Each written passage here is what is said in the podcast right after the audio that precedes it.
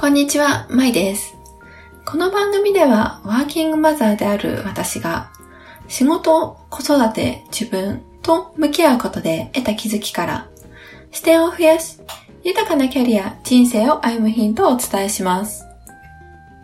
今日はですね、ワークとライフのバランスについてお話ししたいと思います。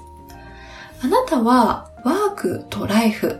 すなわち仕事と、ま、家庭や育児、プライベートなどの私生活のバランスについてどう感じてますでしょうか？先日ですね、ちょっとした機会があって、その仕事と私生活のバランスということについて考える機会がありました。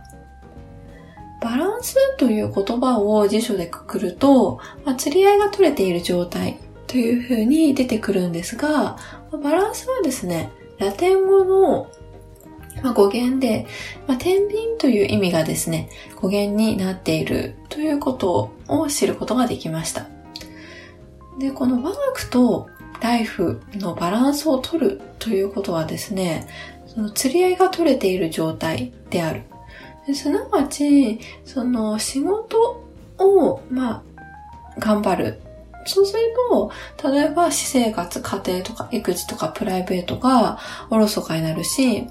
まあ、家庭やその育児とか私生活を、えっと、重点を置いてするとすれば、仕事がおろそかになるという、いわばまあトレードオフの関係性であるっていうことをその時に知ることができました。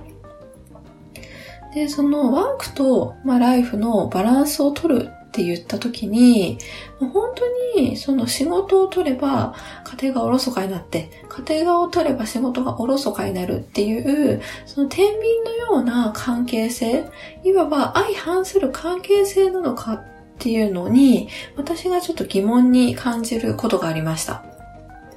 私はですね、その仕事と子育てを両立してみて分かったことは、あの両立している、まあ、今の期間の方が、まあ、それぞれ取り組んでいた期間ですね。例えば子供を産む前は仕事だけをしていて、で、産休育休を取らせていただいている時は子育てだけをしているっていう、その単独で取り組んでいた期間に比べて、その仕事と家庭で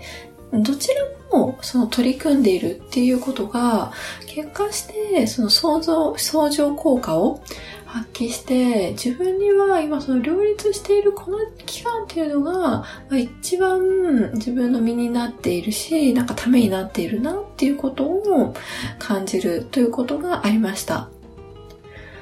確かにその仕事と家庭を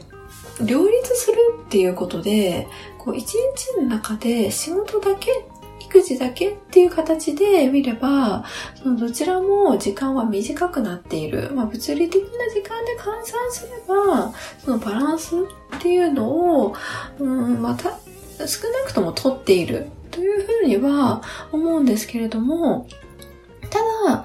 精神的な感じ方の時間としては、そのなんか相反することをやってるっていうよりは、自分の人生の中に仕事も家庭も育児もプライベートも全て存在している。そういった意味では、そのなんか統合しているっていう方が、その言葉としてはしっくりくるなっていうふうに思っていました。そういった意味ででもですね、その今ワークとライフのバランスで分けてますけれども、まあ、いわばワークライフバランスですよね。っていうよりは、そのワークライフインテグレーションっていう考え方の方が、まあ、自分にはすごく合っているなというふうに思っています。でまあ、ワークライフインテグレーションというのは、まあ、その自分の生き方の中に仕事のあり方であったりとか、プライベートとか育児とか、その、どちらもその共存させて、そしてその充実させることで、そのよりその充実度、幸福度が上がっていくっていうような、なんかそういう考え方なのかなっていうふうに感じています。バランスっていうのは、まあ私も結構そのバランスを取ることっていうのは自分自身で、うん、大切にしていることでもあって、考え方としては、まあすごく大切なんですけれども、だけれども、なんかそのバランスを超えて、その統合していくっていう視点も、あの今後、私も含めてなんかこう模索していきたいなっていうふうに思っています。で、その仕事を取れば家庭がおろそかになって、家庭を取れば仕事がおろそかになるっていうよりは、こう、うまく仕事にも、こう、いい意味で自分のプライベートを巻き込んでいって、で、うん、プライベートにもいい意味で自分の仕事を巻き込んでいくっていう、その過程が、こう、なんか、こう、うまく、うん、